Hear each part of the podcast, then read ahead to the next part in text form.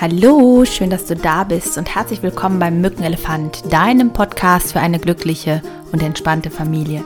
Mein Name ist Simone Kriebs und ich freue mich sehr, dass du wieder eingeschaltet hast zu einer weiteren Folge, in der ich das Thema Bauchgefühl nochmal aufgreifen möchte. Und zwar Bauchgefühl versus was sind unbewusste gelernte Erfahrungen. Also ein bisschen so der Vergleich, was ist Instinkt oder Intuition und was sind eigentlich nur Lernerfahrungen, die wir übertragen. Ja, und wenn du ganz neu dabei bist, dann hör dir doch gerne auch nochmal die ersten drei Folgen an, wo es so ein bisschen darum geht, was ist der Mückenelefant überhaupt, wer bin ich und wie komme ich dazu, diesen Podcast zu machen. Und was erwartet dich vor allen Dingen hier? Wenn du Fragen hast, Anregungen hast zu dem Podcast, kannst du uns immer gerne schreiben auf Instagram oder auf Facebook. Da findest du uns unter Simone Kriebs oder Vita Institut oder die Nachwuchsversteherin. Also am einfachsten immer darunter einfach mal schauen, da findest du uns auf jeden Fall. Ja, und ähm, wenn du den Podcast schon gehört hast oder schon öfter gehört hast und du möchtest uns einen kleinen Gefallen tun, dann bewerte doch mal den Podcast. Und wenn er dir besonders gut gefällt und du regelmäßig reinhörst, auch gerne mit einer 5-Sterne-Bewertung. Damit würdest du mir persönlich einen ganz, ganz großen Gefallen tun. Und nun wünsche ich dir erstmal ganz viel Spaß bei der jetzigen Folge und lass mich wissen, wie sie dir gefallen hat. Ja, in dieser Folge beziehe ich mich nochmal auf die vorletzte Folge vom Mückenelefant. Und ähm, es gab so ein paar Gespräche, die ich seit der Folge geführt habe. Und da ging es nochmal darum, ja, äh, habe ich denn als Mutter auch immer ein Bauchgefühl und äh, ich kann mich doch nicht immer auf mein Bauchgefühl verlassen oder das stimmt doch auch gar nicht. Das waren dann so Beispiele wie, ja, äh, dass ich bestimmte Einschätzungen bei meinem Kind habe, die geprägt sind eher von meinen unbewussten Erfahrungen, dass ich die daraus bewerte. Und ähm, nicht aus meinem Bauchgefühl heraus. Und was ist eigentlich was? Und ich glaube, dass es ganz wichtig ist, dass wir uns einfach bewusst machen, was, also ich glaube, ganz trennen kannst du es nie. Es, hat immer was mit dir zu tun, mit deiner Erfahrung, es hat was mit deinem Ego zu tun, mit deinen Verletzungen das glaube ich schon. Aber was wir uns bewusst machen können, ist, dass erstmal bei einem Bauchgefühl spreche ich in der Regel von etwas, was mich betrifft und meine, mein Körper, meine Grenzen, meine mh, mm, Gefühle und äh, natürlich auch meine Bewertung. Und ähm, ich für mich selber kann wahrnehmen, bin ich hungrig, bin ich durstig, fühle ich mich eingeengt, fühle ich mich äh, frei, habe ich das Gefühl, mh, hm, wahrgenommen zu werden von anderen oder habe ich das Gefühl nicht. Das heißt, ich kann für mich meine Wahrnehmung einschätzen und für mich sorgen. Auch da gibt es zum Beispiel immer wieder Unterschiede. Vielleicht kannst du dir das so vorstellen, ähm, also ich mache das bei mir immer, wenn ich sage, kenne ich dieses Thema von mir. Das heißt, ist, bin ich gerade an einem Punkt in meinem Leben, wo ich das immer wieder ähnlich erlebe mit anderen Menschen. Und, äh, oder wo ich es in der Vergangenheit schon öfter erlebt habe. Und wenn das ein Ja ist, dann frage ich mich, wie habe ich mich damals verhalten? Was war am Ende mein Learning? Und wo stecke ich jetzt gerade im Prozess? Das heißt, es kann zum Beispiel sein, ähm, das hatte ich ja auch gesagt, dass ich dazu neige, immer zu sagen, ah, oh, es liegt vielleicht an mir und vielleicht äh, muss ich irgendwas ändern und nur wenn, wenn ich mich ändere, dann ist alles gut und verkaufe dann meine eigenen Grenzen so ein bisschen, lass andere halt ständig darüber trampeln. Und das geschieht mir nur in ganz bestimmten Konstellationen. Und äh, am Ende ist es immer gut, dass ich eigentlich viel früher für meine Grenzen gesorgt habe. Das hat mir gut getan, das tut meinem Gegenüber gut, weil ich dann auch viel authentischer und ehrlicher dem anderen begegnen kann. Das heißt, ich gucke dann für mich, ist das ein altes Thema, äh, in welchem Prozess bin ich da gerade, wie weit, an welcher Stelle bin ich, bin ich noch in der, ich gebe mir gerade die Schuld und es muss irgendwie nur bei mir sich irgendwas ändern, dann ist die Welt äh, glücklich. Äh, natürlich hat das immer was mit uns zu tun. Oder ist es etwas, so ein Learning wie, hm, das ist so ein Muster wie, ähm, es erinnert mich daran, meine eigenen Bedürfnisse und Gefühle wieder wahrzunehmen und auch ernst zu nehmen und wertzuschätzen. Also wenn man das jetzt nochmal bezieht auf, auf ähm, ist das so eine alte Erfahrung oder eine Erfahrung, die mir schon öfter begegnet ist, auch dann zu überlegen, ist das etwas, was ich gerade ändern will? Ist das etwas, was mich in meinem Leben behindert? Ist das was, was mich in anderen Lebensbereichen dadurch behindert und blockiert? Was mir das Leben unangenehmer macht, schwerer macht, blasser macht, was auch immer äh, in deiner Wahrnehmung halt dir zeigt, dass dein Leben nicht so gut funktioniert? Schaffe ich dadurch eine Distanz in, zu Menschen, die mir wichtig sind? auf bestimmt von, auf, auf Grundlage von bestimmten Glaubenssätzen und Erfahrungen. Ja, und wenn das ähm, der Fall ist, kann ich ja dann überlegen, hole ich mir dazu Hilfe, ähm, hinterfrage ich das selber nochmal.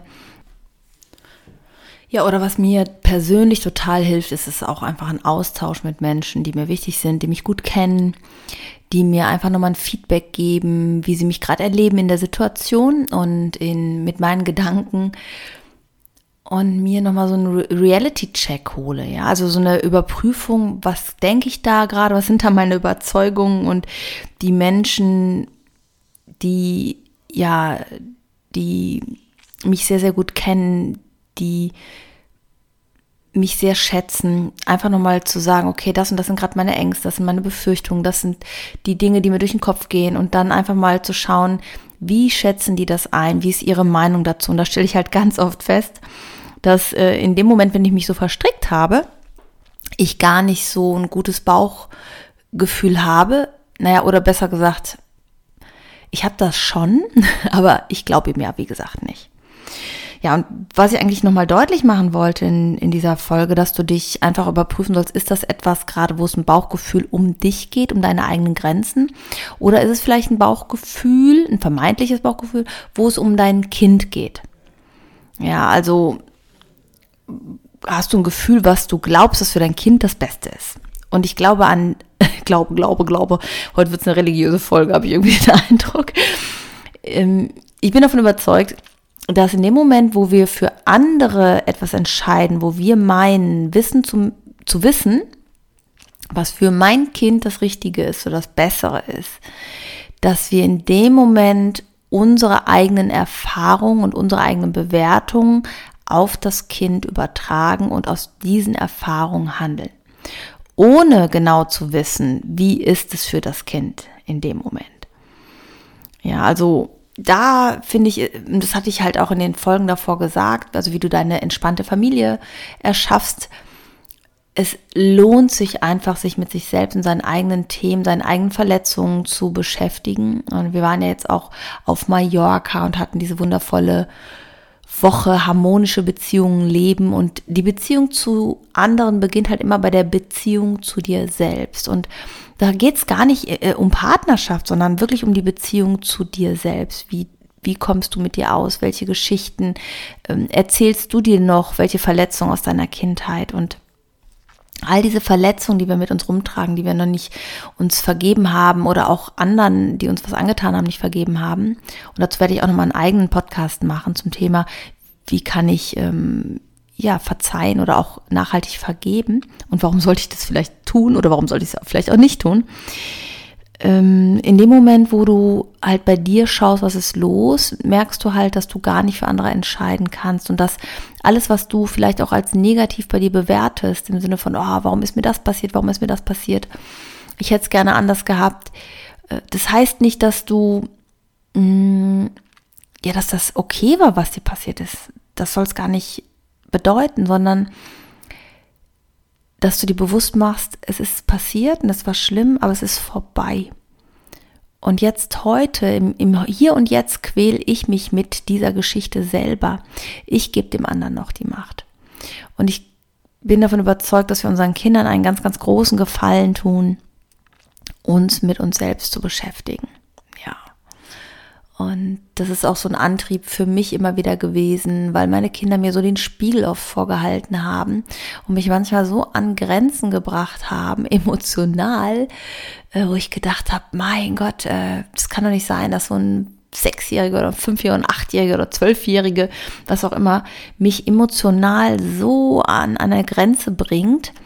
Ähm, warum gebe ich ihr diese Macht? Was passiert da gerade in mir? Und das waren für mich immer ganz, ganz tolle Selbsterkenntnisse, woher das bei mir vielleicht kommt, meine Angst oder meine Sorge oder meine Unsicherheit oder meine Wut auch, ne? Ja. Dazu hatten wir ja zum Thema Wut hatten wir auch nochmal eine Folge gemacht, ziemlich am Anfang. Aber werde ich bestimmt auch nochmal aufgreifen, weil gerade das Thema Gefühle in Familie ist halt so ein, so ein riesen spannendes Thema. Welche Gefühle dürfen sein, welche Gefühle dürfen nicht sein, was habe ich da gelernt? Und um jetzt auch nochmal zu, zu dem Thema, ich schweife ein bisschen ab, äh, zu kommen.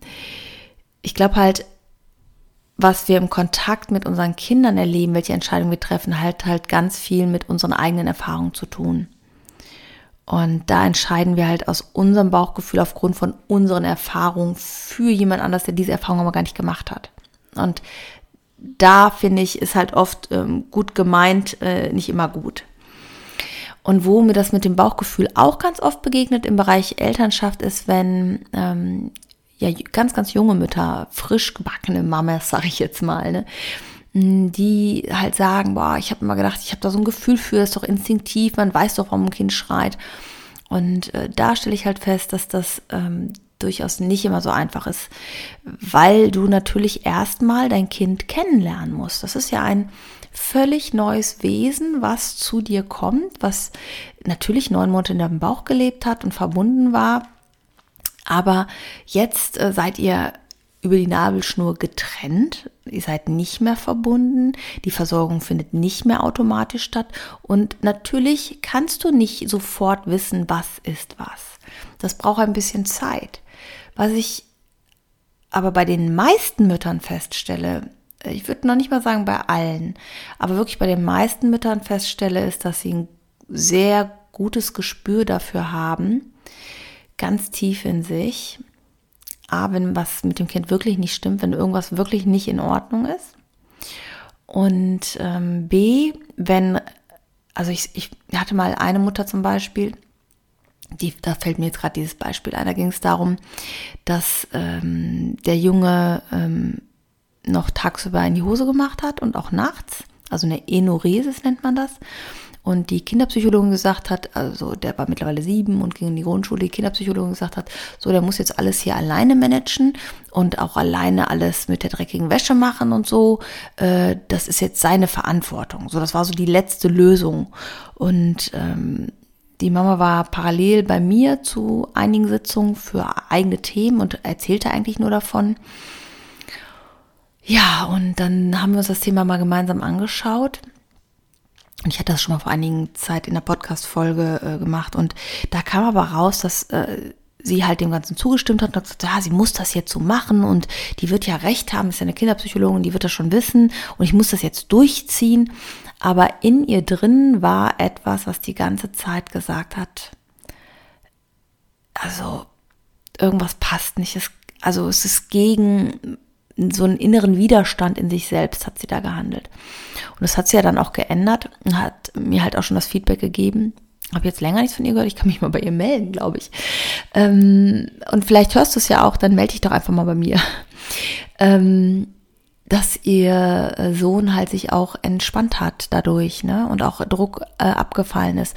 Natürlich ist die Enoresis nicht von heute auf morgen weg. Das braucht manchmal ein bisschen Zeit, das verwechselt sich in der Regel das ist aber nichts, was ein Kind tut, um äh, ja jetzt jemand zu ärgern, ja. Genauso wie Säuglinge äh, nicht schreien, um uns zu ärgern oder irgendwie tyrannisch zu sein. Das ist halt äh, dann oft so eine Erwachsenenbewertung, ja. Das macht ja, um mich zu ärgern. Zum Beispiel, als mein Sohn ganz klein war, äh, das war ja mein erster, äh, Erstgeborener, da habe ich halt auch gestillt und fand das super toll und habe dann abends ähm, mit ihm im Wohnzimmer gesessen, habe gestillt. Und dann ist er eingeschlafen, dann wollte ich ihn hinlegen und immer wenn ich ihn hingelegt habe, war halt war sofort wieder wach. Und äh, das war total also anstrengend, weil du hast dann stundenlang mit dem Baby auf dem Arm gesessen, was ja erstmal total toll ist, weil du bist ja, also ich war total verliebt in mein Baby und ah, wunderbar, aber irgendwann habe ich gedacht, so, oh, so Pipi machen wir mal ganz schön oder mal irgendwie den Arm ausstrecken, wäre irgendwie auch ganz nett. Und ich habe immer so gedacht, ja, so muss ein Baby halt einschlafen. Das muss ganz ruhig sein auf dem Arm dann ganz vorsichtig hinlegen. Und das war irgendwie so in meinem Kopf drin. Ich weiß gar nicht warum.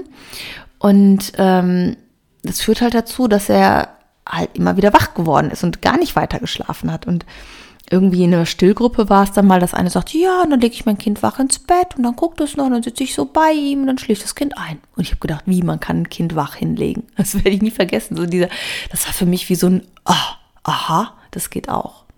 Und ich glaube, das hat halt auch ein bisschen was damit zu tun, wie viel Kontakt haben wir selbst schon mit Babys gehabt. Ich habe ja eine Schwester, die ist 13 Jahre jünger als ich. Und die habe ich halt auch äh, damals immer schon mitgewickelt und Fläschchen gegeben und alles Mögliche so äh, gemacht, nachdem sie halt abgestillt war. Und äh, mich drum gekümmert und rumgetragen. Ich habe seitdem ich 15 äh, bin Babysitting gemacht und hatte auch schon auf kleine, also auf Säuglinge auch aufgepasst oder Kleinkinder aufgepasst und habe schon irgendwie so ganz viele Berührungspunkte gehabt und gar nicht so eine Hemmung von einem Säugling, auch wenn mir dann echt so mein ganz, ganz frisch geborenes Baby wirklich noch winzig klein vorkam. Aber es war mir schon vertrauter, so ein Baby hochzuheben und so.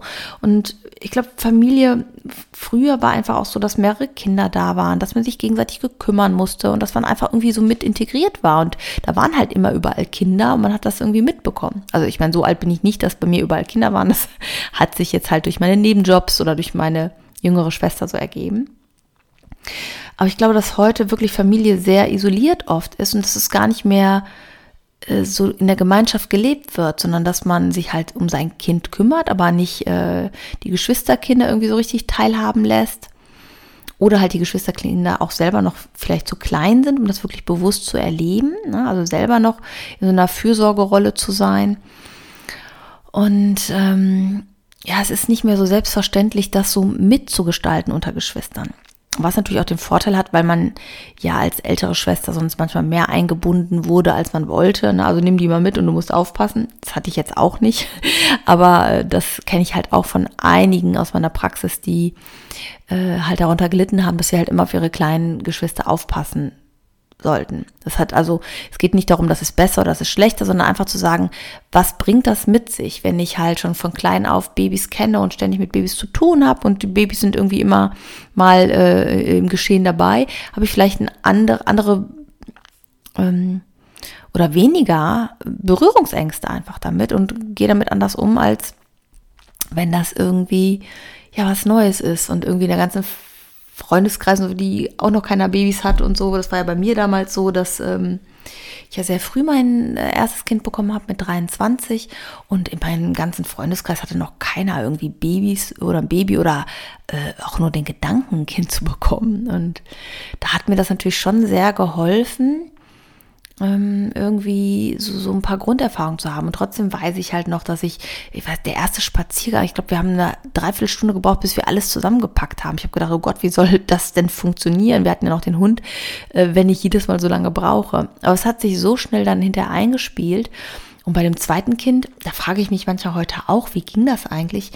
Ich habe ja eine Woche nach der Entbindung ein Vordiplom geschrieben äh, habe alleine gelebt mit meinem Sohn, dem Säugling, also meiner Tochter und einem großen Hund, äh, habe weiter studiert und das war halt schon irgendwie ähm, eine Jonglage, weil ich habe immer so, ähm, morgens war mein Sohn ähm, in der Kita, ich bin dann zur Uni für eine Vorlesung, habe dann eine Vorlesung äh, aufgepasst.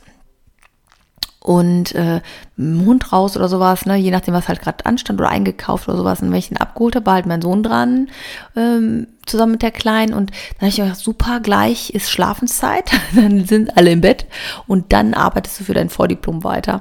Nur leider war es dann so, dass meine Tochter abends immer diese ähm, Koliken hatte, also Bauchschmerzen hatte. Ob es Koliken waren, will ich gar nicht, aber so Bauchschmerzen. Der Große war im Bett und die Kleine fing an, jetzt will ich Aufmerksamkeit. Also im Sinne von, äh, ich habe Bauchweh, ich äh, will getragen werden und so weiter. Und ich erinnere mich noch, wie ich dann immer rumgelaufen bin. Äh, ich hatte so eine total kleine Wohnung, also ein Kinderzimmer, ein Wohnschlaf, Arbeitszimmer, eine Küche.